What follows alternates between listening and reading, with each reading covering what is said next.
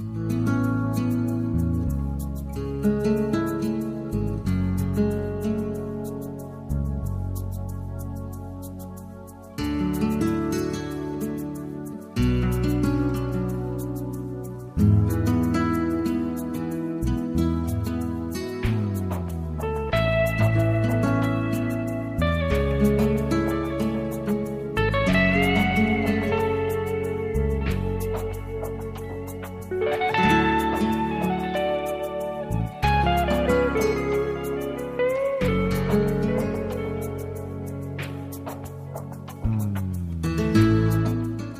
Comienza en Radio María Ciencia y Conciencia. Un programa dirigido por Carmen Mateu.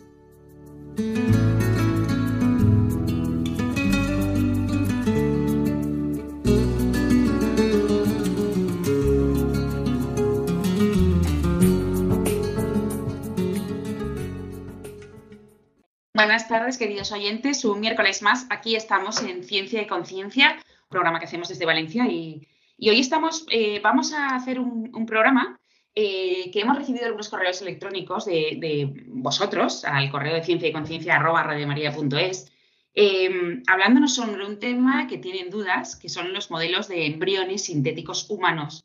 Hace pocos meses hicimos un programa en el que se explicaba em, la creación de un modelo completo de embrión sintético humano creado en un laboratorio pero eh, este trabajo aún no estaba publicado, pero ahora sí, ya está publicado y además este anuncio de la creación de embriones humanos sin óvulo y sin espermatozoide lleva a los expertos también a, pedir que se regule una tecnología en el estudio de la, fertilidad.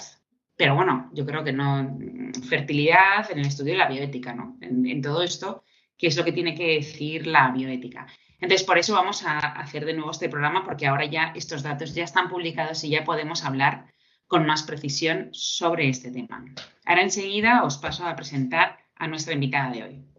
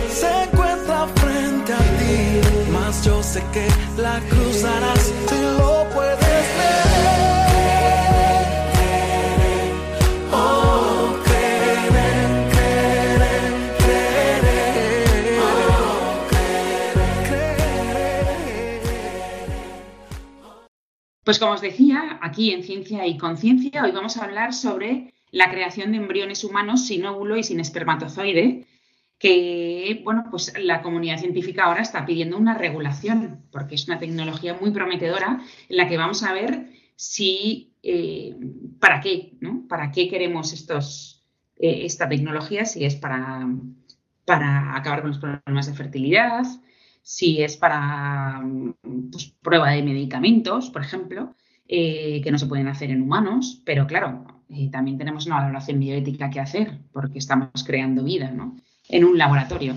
Entonces, eh, ahora que el estudio ya se ha presentado, se ha mm, publicado en una revista científica, en Nature, pues entonces ahora sí podemos ver los datos y podemos hablar con mucha más precisión y, eficacia, por así decirlo. Y por eso está con nosotros la doctora en bioética, eh, Lucía Gómez Tatay. Buenas tardes, Lucía. Buenas tardes. Pues Lucía, como os decía, es, doctora por la Universidad Católica de Valencia y además es profesora en esta universidad de bioética, biología y bioquímica. Y ya viniste a hablarnos sobre, eh, sobre el modelo completo, por así decirlo, de embrión sintético humano, creado en un laboratorio, pero no había nada publicado, con lo cual hablábamos, mm, bueno, si se crea, si no se crea. Entonces, cuéntanos, esto ya ha llegado a su fin y se ha publicado.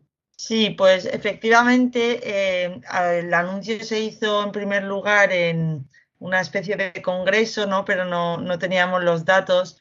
Luego eh, apareció el artículo eh, escrito, pero no publicado por una revista científica, sino en lo que llaman preprint, que es como antes de que una revista científica lo publique, pues eh, ya se hace público, digamos, pero todavía no, no tienes la garantía de que eso ha sido revisado y aceptado para publicación.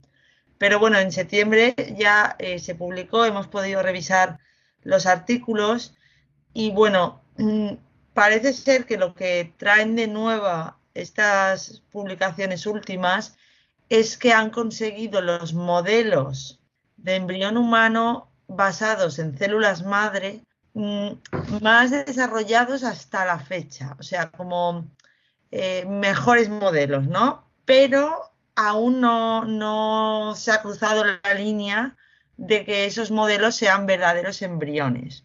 O eso parece ser, pero es verdad que es un tema muy complejo y que, em, o sea, si no eres embriólogo es muy difícil esto eh, poderlo interpretar, ¿no? Yo no soy embrióloga, o sea, que me resulta eh, complicado, ¿no? Entonces nos tenemos un poco que fiar de lo que dicen los expertos.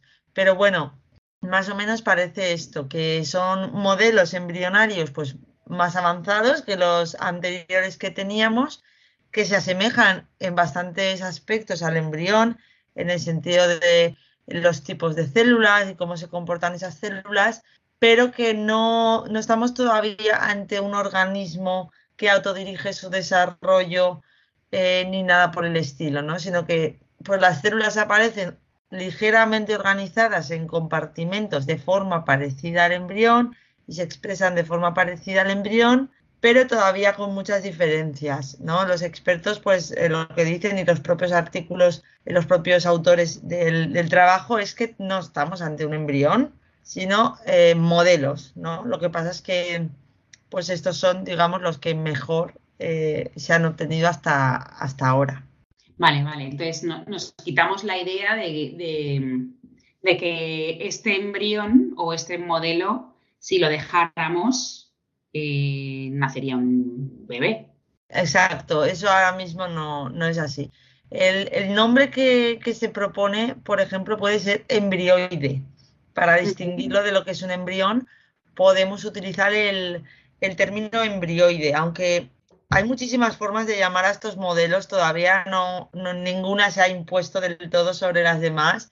Eh, de hecho, un artículo reciente que hacía una revisión sistemática Mm, sobre este tema del nombre, de cómo llamar a los a estos modelos, encontró como alrededor de 60 maneras distintas de llamarlos en la bibliografía. O sea que esto complica un poco las cosas. Pero bueno, yo creo que el término embrioide está bien para reflejar lo que son a día de hoy, que no son embriones, pero son mm, similares, ¿no? Entonces, pues embrioide. También es correcto, por ejemplo, que mucha gente los llama así, eh, modelos embrionarios basados en células madre, esto es correcto técnicamente, pero es como menos eficaz su uso, ¿no? Em, yo creo que es más fácil, eh, pues embrioide, para, para hablar en estos foros podemos usar ese término.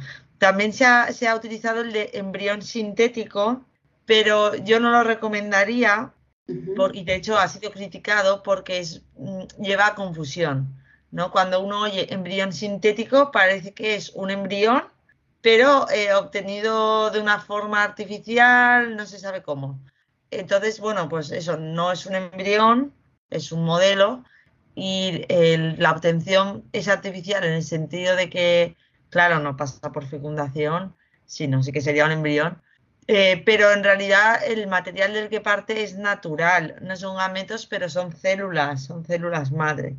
Entonces, el, el, término embrión sintético realmente no es, no es muy informativo y yo creo que debemos evitarlo.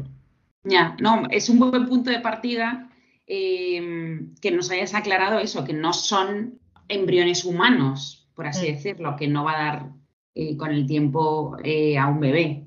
Estos, estos modelos no, pero, pero sí que es verdad que el riesgo, el principal problema ético, luego hablaremos de los problemas éticos, pero el principal que plantean o el más grave, no es el más urgente, pero el más grave es que estos modelos al final se perfeccionen tanto que, ya sí que sean un embrión, ¿no? Claro. Eh, entonces, en las últimas publicaciones no se ha llegado a ese punto, pero claro, quizás en un futuro sí, sí se pueda pasar esa línea. ¿Y se busca, se busca ese punto? Mm, explícitamente no. Explícitamente no, porque, porque de hecho, supuestamente la razón de ser de hacer estos modelos es eh, poder estudiar el desarrollo embrionario sin tener que usar embriones. Porque eh, la investigación con embriones plantea muchos problemas éticos, pero también legales. Hay muchos países en los que no se puede investigar con embriones y aquellos en los que se puede eh, tienen muchos límites. Por ejemplo, no se puede investigar con un embrión más allá de los 14 días después de la fecundación. En ningún sitio se puede hacer eso.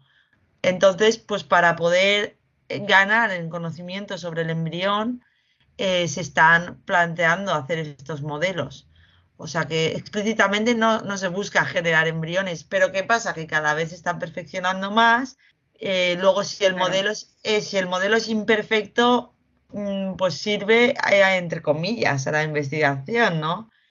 Entonces, bueno, pues allí está un poco el problema. Es decir, si no es perfecto, no me acaba de servir, pero si es perfecto, es un embrión y entonces estamos con el mismo problema.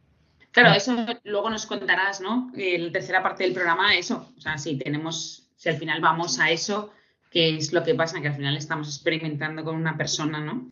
Pero, como has dicho, lo de los hitos clave en los embriones, entre los 7 o antes de los 14 días, ¿no? Antes de los 14 días es cuando se puede, entre comillas, experimentar, ¿no? Con ellos. algunas legislaciones lo permiten y otras no, pero eso, las que lo permiten, eh, exacto. Hay una, norma a nivel mundial que es el informe Warnock, no sé si lo habéis comentado en algún programa. Sí, me eh, suena. Pero, suena.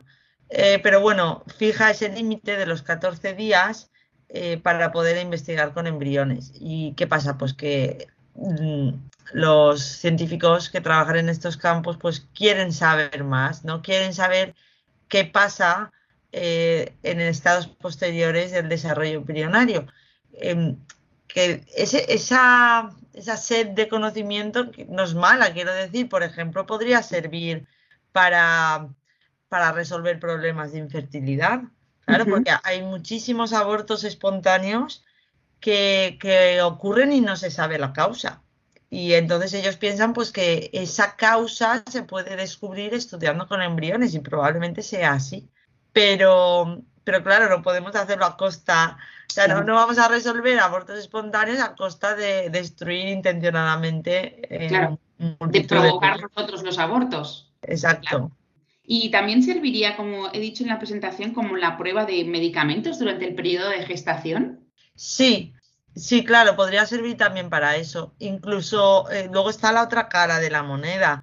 Igual que saber más sobre el embrión quizá nos pueda permitir mejorar la fertilidad, pues saber más sobre el embrión también nos puede permitir desarrollar nuevos eh, métodos abortivos, por ejemplo, ¿no? Ah, nuevos eh, fármacos abortivos. ah, claro, yo estaba pensando al revés Claro, yo estaba pensando en nuevos medicamentos para salvar la vida. También, también. Tenemos las dos caras de la moneda. Mm. Claro, no lo había pensado. Claro, podemos. Eh, bueno, sí, el mal siempre está ahí, jolín. Claro, cuanto más sabes del embrión, de lo que le afecta a su desarrollo y esto, pues puedes, podrían desarrollarse nuevos métodos anticonceptivos, abortivos. Mm. Claro, claro. ¿Y tú crees que, que es, bueno, claro, yo me imagino que aún queda bastante tiempo para que esto sea, entre comillas, más real, ¿no? O que estén sin tanto error, por así decirlo. pero ¿crees que sí que es posible eh, lo de los tratamientos de infertilidad? Todas las incógnitas que hay en ese ámbito. Mm, vamos a ver, porque es que es el problema de que los modelos estos, como decía, pues son imperfectos. Entonces, eh, a ver, yo creo que sí que se va a avanzar. Lo que no sé decirte es a qué ritmo, con qué eficacia, porque claro, ahora lo que tienen que ver es si la información que vayan sacando de estos modelos, si les sirve realmente para luego llevarlo al plano médico. Pero de momento están más bien viendo los modelos, viendo cómo salen, viendo en qué medidas son realistas o no. O sea, todavía no se ha dado el paso a, la aplicación eh, realmente. Pero bueno, yo sí que te digo que este campo va muy rápido. Cada año mm, se superan nuevos problemas ¿no? técnicos, o sea, va avanzando muy rápido. De hecho, estaba revisando un poco antes del programa y esto empezó en 2018 en ratones. O sea que realmente en solo cinco años ya sí. o sea, ha ido muy rápido. Entonces, bueno, parece también por las visiones que reflejan los científicos que están trabajando en ello, son optimistas. Así como en otros campos se habla, pues eso, de décadas, aquí son optimistas y no sé, el tiempo lo va a decir. Ya, ojalá todo fuera igual de rápido en la investigación de Mm. cualquier enfermedad ¿no? que, que estén llevando a cabo. Pues ya veis que, está siendo muy, eh, muy interesante. Eh, vamos a escuchar un poco de música y enseguida estamos con vosotros. Vamos a seguir hablando sobre este modelo de embriones humanos eh, sin óvulo y sin espermatozoides para llevar a cabo una tecnología prometedora. o eso se, busca, ¿no? Dar respuestas a patologías o, o la infertilidad. Y, vamos a ir viendo, también vamos a ver los, problemas de bioética que, puede haber aquí, que sabemos que hay. La parte positiva la vamos a ver y también la parte más negativa, ¿no? Y, y hacia dónde nos lleva esta investigación. Ahora enseguida estamos con vosotros.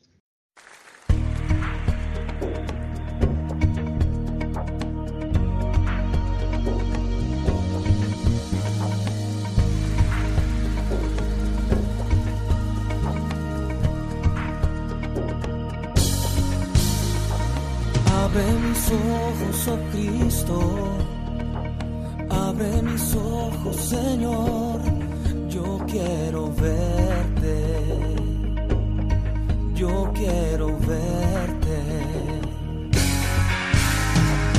Abre mis ojos, oh Cristo, abre mis ojos, Señor, yo quiero verte, yo quiero verte. Yo quiero verte bendecido, oh Dios, radiante en toda tu gloria.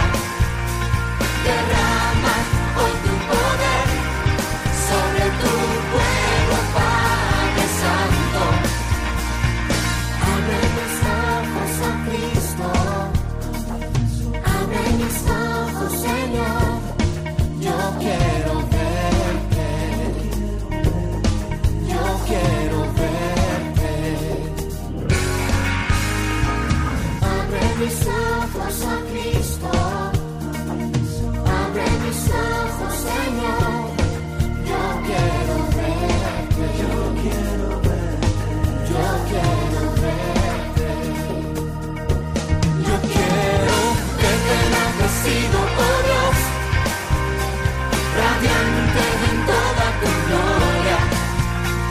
Derrama hoy tu poder sobre tu pueblo, Padre.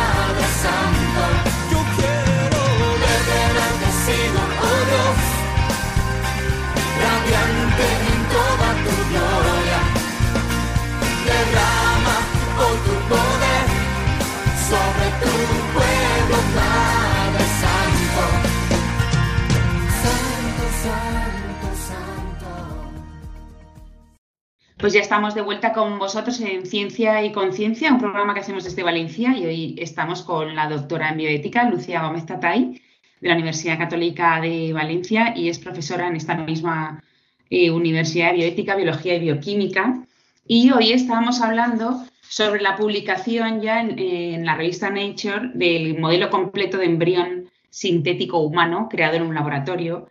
Em, bueno, hemos visto pues más o menos los hitos clave de los 14 días, que después de ahí ya no se puede experimentar nada.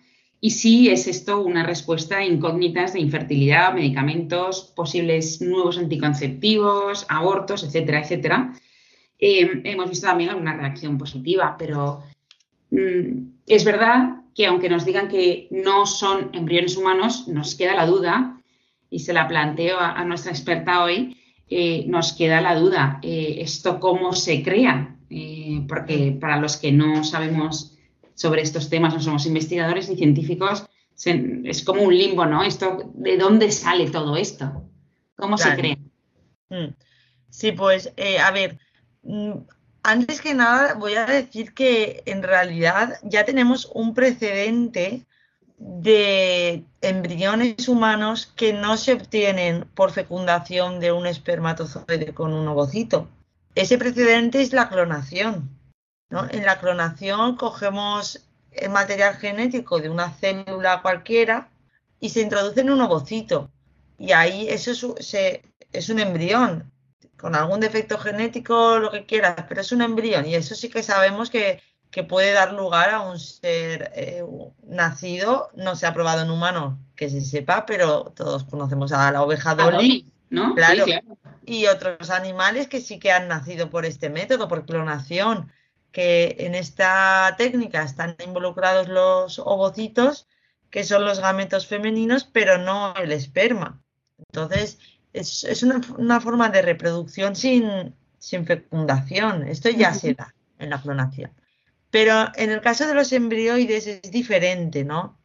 La verdad es que es un cambio total de paradigma en cuanto a la reproducción, porque es verdad que en la clonación, aunque no hay los dos gametos, el embrión empieza igual que en la fecundación, o sea, empieza en estado de una sola célula que es el cigoto, ¿no? Cuando se une el ovocito y el espermatozoide, forman el cigoto de una sola célula y se va dividiendo. Pues en la clonación es igual. Pero en el caso de los embrioides no es así, sino que se cogen mm, bastantes células, como un grupo de células madre, y se ponen todas juntas. Y ahora os explico un poco cómo lo hacen, pero se ponen todas juntas y se organizan ellas para formar ya un embrión, digamos, de X días. Entonces, es un cambio de paradigma, como digo, porque esto nunca antes se había eh, podido hacer. Es como formar un embrión, todavía, ¿no? De momento un modelo, sin pasar por el estado 0, 1, 2, 3, 4, ¿no? Aquí, por ejemplo, en, uno de estos nuevos artículos que se han publicado, el modelo que conseguían, eh, digamos, como que se saltaba los siete primeros días de vida. o sea, ¿vale? Porque no se parte de una sola célula, sino que se ponen varias juntas eh, in vitro y se autoorganizan. Y entonces daba lugar a un modelo que era semejante al embrión de 8 o 9 días. Y eso se había saltado los pasos previos. Eh, entonces, ¿cómo lo hacían? Bueno, pues el abordaje que están siguiendo, pero que quizás cambie, ¿no? Porque están haciendo pruebas, intentando mejorar. Pero bueno, por el momento lo que están haciendo es juntar células madre embrionarias, eh, obtenidas de embriones, pero que esas células en el laboratorio, digamos que las inducen a diferenciarse un poquito, ¿no? No son todos células madre embrionarias iguales, sino que juntan tres tipos de células madre, ¿no?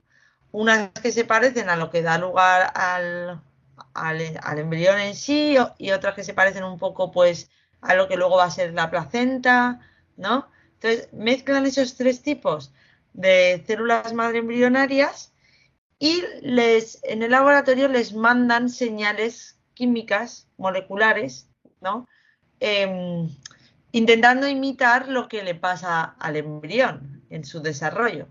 Y bueno, pues se ha visto que haciéndolo de esta manera, esas eh, células se organizan en tres dimensiones y forman pues eso, un modelo, en el sentido de que se distinguen tipos diferentes, las células de un tipo van progresando de una manera, las de otro tipo de otra manera, las de otro tipo de otra manera, expresan distintos genes, como ocurre en el embrión, pero con limitaciones, ¿no?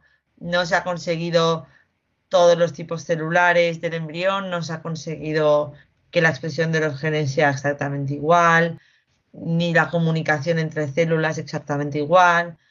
Entonces, este modelo, digamos, no sería viable. Eh, pero claro, lo difícil, lo que yo digo es que hay que ser muy experto para esto, saberlo interpretar, porque cuando, cuando lo hagan tan perfecto que sea viable, no hay ninguna duda. Esto es un embrión porque es viable y da lugar a, puede dar lugar a, un bebé. Pero el problema está en el, en el, punto entre medias de lo que es ahora y lo que puede llegar a ser entre medias. Puede darse el caso de que el modelo ya sea un embrión, pero que tenga aún varios problemas que no lo hagan viable hasta, yo qué sé, por ejemplo, más allá de los 20 días o los 30 días. Pero eso no significa que no sea un embrión, porque ¿cuántos embriones se producen de forma natural por fecundación y luego no prosperan porque tienen algún problema genético, cromosómico, por lo que sea? O sea, eso no significa que no sean embriones, el hecho de que estén enfermos, el hecho de que tengan... Entonces, todo esa, ese periodo de perfeccionamiento de la técnica, yo creo que va a ser muy difícil discernir en qué momento ya no es un modelo y si es un embrión. Aunque todavía no sean eso, viables, yo creo que puede darse el caso de que sea un embrión. Lo que pasa es que, claro, hecho de esta manera, que no es natural, pues seguro que presentan problemas y que no pueden prosperar, eh, pero eso no significa que no sean un embrión. en pues este caso, por ejemplo, eh, que sabemos que, no lo son, ¿vale? Que no son completos. Sí, no lo sabemos con la máxima certeza, ¿no? Porque, claro, es que es eso, son muy imperfectos, pero ya, ya se parecen. Yo me inclino a pensar que no lo son. Por lo que he leído, por las imágenes que se han publicado, pero que no son fáciles de interpretar si no, si no estás metido en ese campo. Claro. Pero, y bueno, y por lo que dicen los expertos. Entonces yo me inclino a pensar que no lo son, pero certeza absoluta no la tengo. Quiero decir, al final han puesto células madre pluripotenciales, están autoorganizando ahí, están pareciéndose mucho. Yo creo que no lo son, pero pero eso, no lo diría con certeza absoluta. ¿eh? Y cada vez esta certeza pues va a ser más difícil tenerla. Claro. Claro, cada vez van a ser más perfectos. Claro. Pero, por ejemplo, ahora, estos embrioides que nos has dicho antes, estos ahora eh, tienen que cumplir lo de los 14 días, porque si no son embriones. Eh, claro, esa es la cuestión. No tienen que cumplirlas. No están sujetos a ninguna regulación de ese tipo. Claro. Entonces, eso es un problema y ya, ya se publicó hace un poco un artículo llamando un poco a esta cuestión, de decir, mm, vale, eh, ahora mismo los embrioides se eh, pueden utilizar tranquilamente en investigación, pero si estos embrioides se van perfeccionando, eh, claro, vamos a tener que protegerlos legalmente, igual que se hace con el embrión, bueno, entre comillas, ¿no? Porque se hace de aquella manera. Pero, exacto, ahora mismo no, no hay ninguna regulación de ese tipo. Hay regulación, pues la regulación que rige la investigación con células madre, ¿no? Porque al final hay donantes detrás de las células y todo esto, pero no, o sea, protección como la del embrión no hay. ¿Y entonces qué se hace con ellos? Ah, pues eh, no, no están sujetos, como te digo, a ningún tipo de trato especial ni nada así. Ellos eh, se pueden generar siempre sujetos a la regulación de las células madre y ya está, y se llevan a cabo las investigaciones. o sea, no sé, cada equipo lo que quiera eh, probar. Ahora mismo, como te decía, no, no se está llevando muy a la investigación en el ámbito médico. Más que nada, están probando lo que sale y luego analizan las células para ver eh, eso, de qué tipo son, eh, para ver cómo se expresan esos genes más que nada es eso, compararlos con los embriones reales para ver si cómo están saliendo, ¿no? Claro, es el punto más importante. Cuanto más perfeccionamiento, más parecido mm. al ser humano, con lo cual, por una parte les interesa, pero por otra parte no les va a interesar. Claro. Que, claro, sí, entonces no podrán, entre comillas, usarlos en la investigación.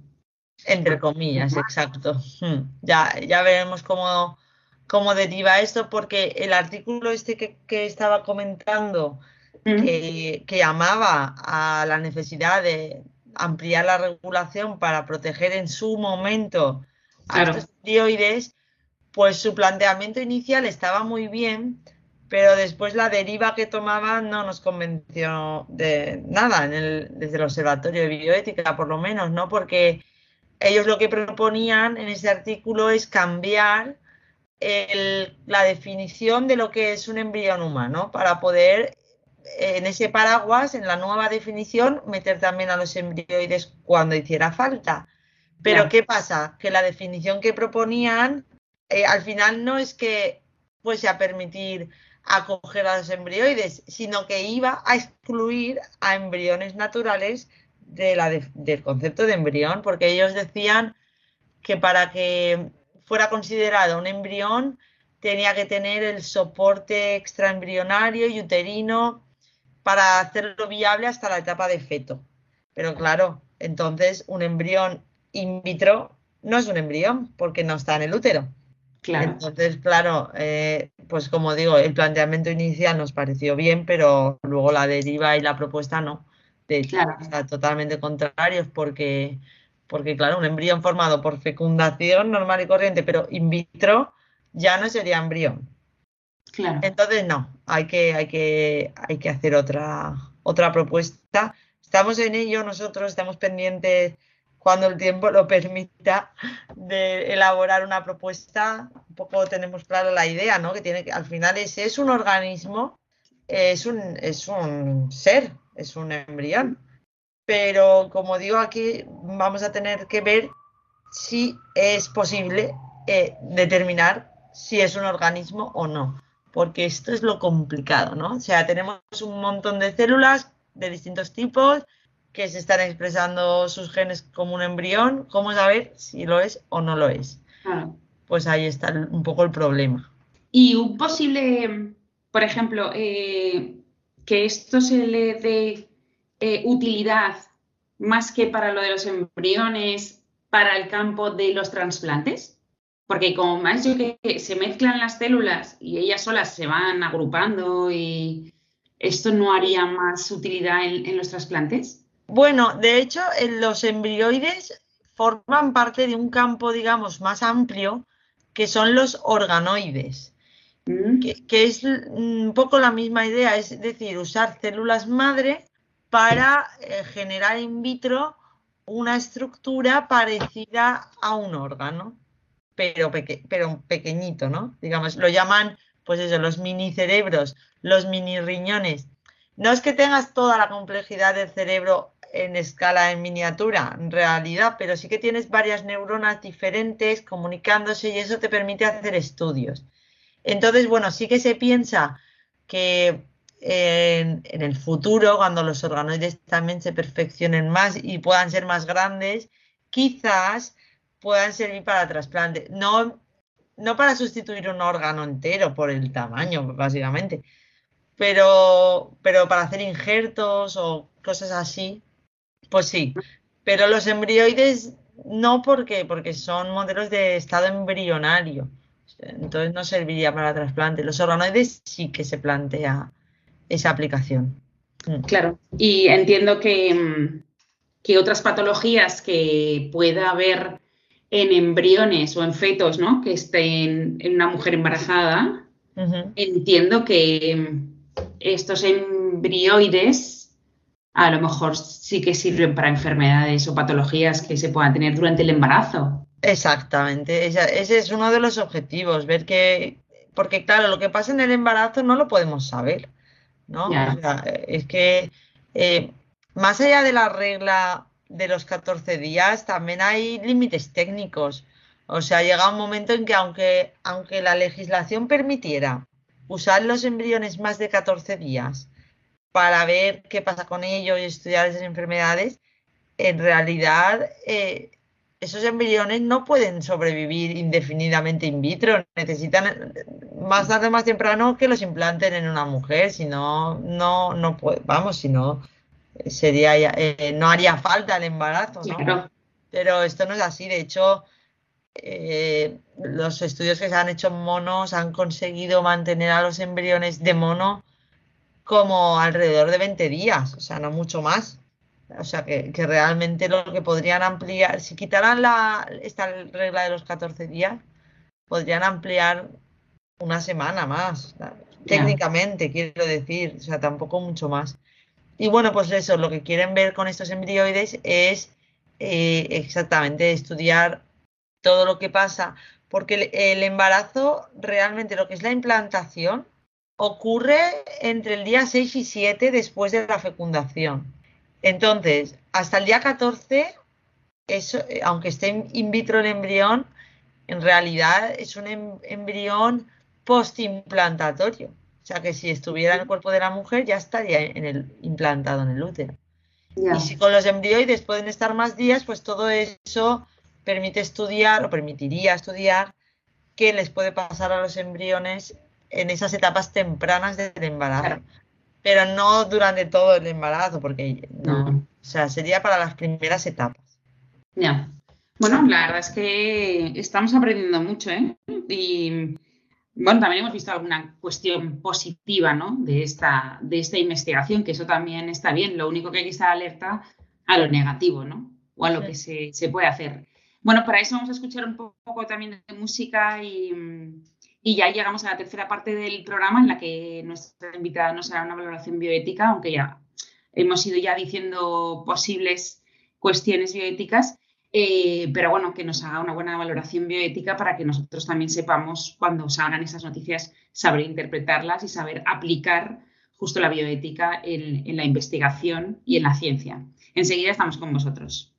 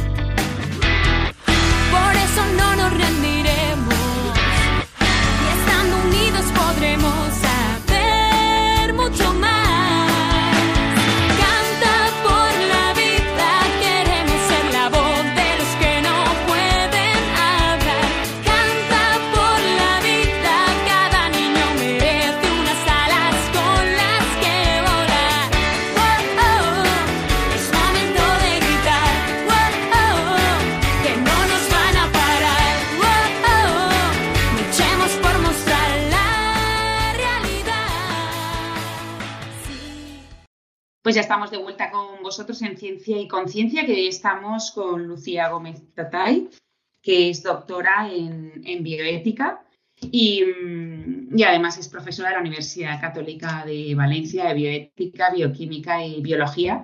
Y hoy estábamos hablando sobre el modelo completo de embrión sintético humano creado en un laboratorio, eh, que ya está publicado en la revista Nature. Ya tenemos claro que no es un embrión humano, eh, es una cantidad de células eh, unidas que van ellas trabajando y aunque lo parezca, aún no es un embrión humano. Vamos a decir el aún, ¿no? Porque la investigación seguirá, seguirá su rumbo y, irá.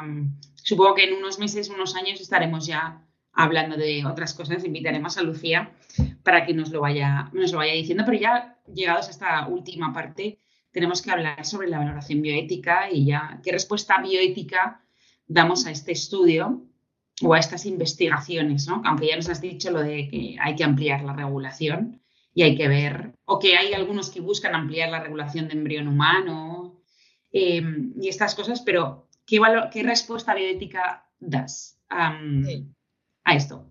Sí, pues mira, lo primero que, me gustaría que también pues, los oyentes se quedaran claros con esta idea, eh, para de cara a cuando escuchen noticias sobre este campo, hay que hacer una distinción cuando hablamos de estos modelos embrioides, bueno, embriones sintéticos, si lo escuchan de esa manera, aunque ya hemos visto que no es el mejor modo de llamarlos. Em, una distinción muy importante y es cuando se, se habla de modelos integrados y modelos no integrados.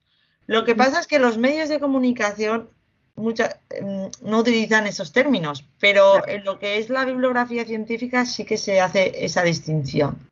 Y entonces, eh, mm, lo que me gustaría a mí es que el oyente, cuando escucha noticias o lee noticias sobre esto, sepa darse cuenta si están hablando de un modelo integrado o de un modelo no integrado. Entonces, los modelos integrados son los problemáticos, ¿no? Los que, estos que estamos viendo que se han publicado en septiembre son integrados. Es decir, son modelos que mm, intentan parecerse a un embrión humano completo, ¿no? Con todas sus capas, todos sus tipos de células y cada tipo de célula expresándose de una manera, ¿no? Porque aunque todas tienen, todas nuestras células tienen los mismos genes, pero en cada célula se expresan unos genes y otros no. Y eso es lo que permite que tengamos células de piel, células de pulmón, células de riñón, porque aunque tienen la misma información, se expresa de distinta manera. Pues esto ya ocurre en el embrión. En el embrión ya vemos eh, diferentes expresiones en las células de un tipo y las de otro tipo. Bueno, pues un modelo integrado busca tener juntos todos los tipos de células que tiene el embrión en el mismo sitio en que aparecen en el embrión y expresándose de la misma forma que en el embrión. Y luego están los modelos no integrados que lo que buscan, por decirlo así de forma simple, es eh, ser un modelo de alguna parte del embrión, ¿vale? O de algún evento que ocurre en alguna parte del embrión. Entonces, eso sí que está clarísimo que no son un embrión, porque solo tienen unos pocos tipos celulares y, tal. Entonces, eso va a ser súper importante de cara a la valoración ética, tener clara la distinción. ¿Vale? El modelo integrado busca parecerse a un embrión completo un modelo no integrado busca parecerse como a una región del embrión para estudiar algo, ¿no? Para estudiar cómo se establece alguna estructura mm, del embrión. Entonces, bueno, es verdad que los, los, artículos que estamos comentando en este programa, pues eso, están generando modelos integrados, que son los más problemáticos, porque eh, en un futuro pueden llegar a ser un verdadero embrión, ¿no? Pero bueno, eh, hay algunas otras cuestiones éticas al margen de, esta, que es la más grave, que decía yo, es la más grave, pero no es la más urgente. Porque aunque es la más grave, pues eso, todavía no hemos llegado ahí, parece ser. Pero hay otras más urgentes, ¿no? Eh, o sea, líneas éticas que ya se están rebasando en, esta, en estas investigaciones. Una de ellas es que en casi todos los artículos que se están publicando, eh, al respecto se están utilizando células madre embrionarias como base de la investigación. Y estas células madre embrionarias se han obtenido eh, destruyendo embriones humanos. Entonces, eso es algo que ya se está haciendo y, que habría que reconducir. Se puede reconducir porque de hecho se publicó eh, un artículo en el que re- realizaban la investigación, generaban los embrioides a partir de otro tipo de células madre, que no necesita destruir embriones humanos para obtenerla. Son las células IPS, no sé si las habéis comentado, son células que se obtienen eh, utilizando células adultas normales. Esas células en el laboratorio se reprograman artificialmente hacia un estado parecido al que al del embrión y esto pues está muy bien, ¿no? Porque puedes obtener células parecidas a las embrionarias sin tener que utilizar un embrión, sin tener que destruir a ningún ser humano. Entonces, bueno, pues eh, habría que reconducir el campo hacia el uso de las IPS en lugar de las embrionarias, ¿no? Eso por un lado. Y luego, por otro lado, eh, que en, en los, en las investigaciones se están utilizando embriones también, porque es lo que te decía antes. La idea es, vamos a investigar al embrión sin tener que usar embriones. Pero ¿qué pasa? Que tienen que comparar los modelos, tienen que ver que, que sea realista. Entonces, lo que utilizan como control son embriones reales, normales, obtenidos por fecundación, para ver en qué medida el modelo se asemeja al, al embrión, ¿no? Entonces, bueno, pues eh, ese problema ya se está dando, por eso digo que es más urgente y, y te- hay que reconducir también ese aspecto, ¿no? De, de decir, bueno, pues o vamos a comparar con embriones eh, animales para ver un poco. Es verdad que eso tampoco es perfecto porque hay diferencias en el desarrollo embrionario humano y, el de otros animales. Pero bueno, esa es una opción y luego, bueno, con los datos que ya se tengan, eh, compararlo con eso, pero desde luego eh, parar de utilizar embriones humanos como modelo, o sea, porque un ser humano nunca puede ser un modelo, ¿no? Claro. Para, para eso están los animales. Y, o Y cuando los- dices que, que se utilizan los embriones humanos tras la fecundación, Mm. es eh, no son embriones humanos em, en el feto, o sea, me refiero en la en, en el útero de una madre, sino que son creados artificialmente, ¿o no? Sí, sí, sí, son creados eh, artificialmente, o sea, so- son creados in vitro porque, si no, o sea, en el momento que están en el útero, tú ya no lo puedes sacar en estado embrionario. En estado de feto sí, mediante un aborto, pero aquí estamos hablando de mo- momentos más tempranos, ¿no? Entonces, para poder comparar con un embrión, ese embrión tiene que haber sido generado in vitro. En algunos países cogen embriones que sobran de fecundación asistida, los donan los padres a la ciencia, pero también a veces se generan a propósito para la investigación. Esto no, no en todos sitios se puede hacer, pero en Cuando algunos. has leído, por ejemplo, este estudio en septiembre, que ya se ha publicado, Mm, y, y aquí es donde se ha visto también, tras esta publicación, que falta una regulación real de lo que se está haciendo. ¿Cuánto puede tardar, sin ser exhaustivos, ¿eh? pero esa regulación en llegar? Porque como las cosas, entre comillas, ¿eh? que me entiendan los oyentes, en las cosas normales, en las cosas sociales, la sociedad siempre va por delante que la normativa, ¿no? Mm, pasa, y luego, y en la investigación, en este caso también. Porque claro, la investigación va más rápido. Porque no vamos a legislar sobre cosas que son futuras y no sabemos cómo van a ir, sino que la regulación viene después. ¿Esto cuánto puede tardar? A ver, yo creo que aquí lo que vamos a tener es una gran heterogeneidad en legislaciones en distintos países, porque ya está pasando con cuestiones relacionadas, por ejemplo, con las quimeras humano-animales que hemos hablado aquí alguna vez. Es súper heterogénea la legislación que hay, desde países que no tratan el tema en absoluto eh, a, a otra serie de países que sí que incluyen algún apartado sobre eso, pero cada país de una manera. Yo creo que con esto va a pasar lo mismo. Habrá algún país pues que sea, digamos, el pionero en incluir algo sobre los embrioides, pues supongo que incluirán en la medida en que un embrión generado por células a partir de células madre eh, o un embrioide se parezca a un embrión humano generado por fecundación, deberá estar sujeto a las mismas restricciones.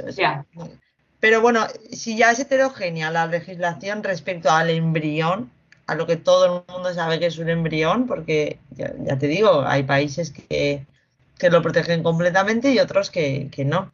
Pues imagínate con esto que, no está claro si es un embrión. Supongo que yo creo que eso irán añadiendo, haciendo adiciones a las leyes que hay para cubrir la posibilidad de que se genere un embrión de otra manera.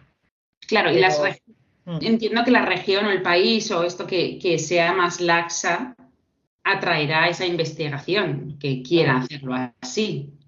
Claro, claro. Y los que no, pues, pues lo tendrán, o sea, llegarán más tarde a lo mejor, ¿no? A la misma conclusión, porque no pueden usar Exacto. el embrión humano. Exacto. Seguramente será algo así lo que ocurra. Ya. Pues, pues eso, pues muchas gracias, Lucía. Oye, nada. Se te queda algo en el tintero de la valoración bioética para nuestros oyentes. La verdad es que ha sido una forma de, entenderlo tal y como lo, has explicado, ¿no? Porque al principio, a las personas que no tenemos esa formación, te imaginas que forman a una personita, o sea, forman un embrión y, mm. te crees que luego eso pueden hacer. Pero mm. claro. Sí, en principio no, ¿eh? Ya te digo que los que los que han hecho en ratón sí que los han intentado, los han implantado en ratonas para que nazcan y de momento no lo han conseguido en ratón. O sea que nada. Luego en, mono también se implantaron y ahí sí que, o sea, sí que se implantó, se establece como un, como un inicio de embarazo con respuesta hormonal y tal, pero nada, dura unos pocos días y ya está. Eso es lo que han conseguido de momento en animales. Ya, pero bueno, esto ya sabemos que es cuestión de tiempo y es cuestión de dinero, ¿no? O sea, que, que puedan hacerlo y al final se irá, se irá haciendo. Pero bueno, ya hemos visto también que en esta investigación hay cosas que son positivas. O sea, que vamos a ver que todo lo negativo no se desarrolle como, como pensamos y que la forma, la parte positiva sea la que más. Claro, o sea, yo creo que mientras el, el modelo no sea ambiguo, que, sepamos claramente que no es un embrión. Se utilicen células madre que no sean embrionarias y no se utilicen embriones como control en los experimentos, puede ser aceptable y podemos obtener un conocimiento útil, pero hay que respetar esas condiciones, claro. Pues, pues nada, eso la verdad es que nos has dejado tres, detalles que para nosotros, cuando veamos alguna noticia o veamos o podamos hablar, eh, es muy útil, ¿no? Es muy útil en este, en este caso, para los oyentes que se han incorporado más tarde, decirle que hoy ha estado en nuestro programa eh, la doctora en bioética, Lucía Gómez Tatrae, eh, que además es profesora de la Universidad Católica de Valencia y que hemos estado hablando sobre la publicación del libro. Ah, vale, he dicho el libro, perdón, en un artículo. Sí, sí, antes lo he dicho, artículo publicado en Nature y bueno, podéis volver a escuchar este programa en el podcast de Radio María, entrando en la web de radiomaria.es y buscando Ciencia y Conciencia y sobre todo escribiéndonos a ciencia y conciencia arroba radiomaria.es y le damos muchas gracias tanto a Lucía Gómez Atay, muchas gracias por haber estado con nosotros de nuevo. Y la templazo para cuando hagáis la propuesta eh, por parte del Observatorio de Bioética. Si hacéis una propuesta, nos, la hagáis llegar a ver que, cómo ha caído ¿no?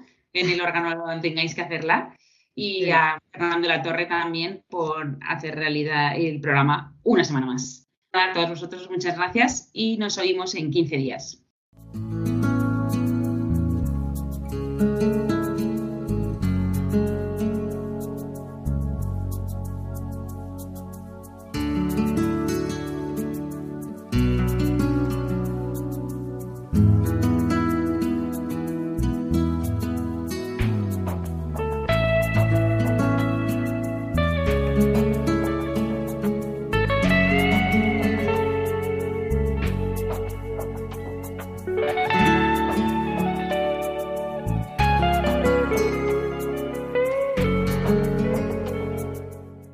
Así finaliza en Radio María Ciencia y Conciencia, un programa dirigido por Carmen Mateu.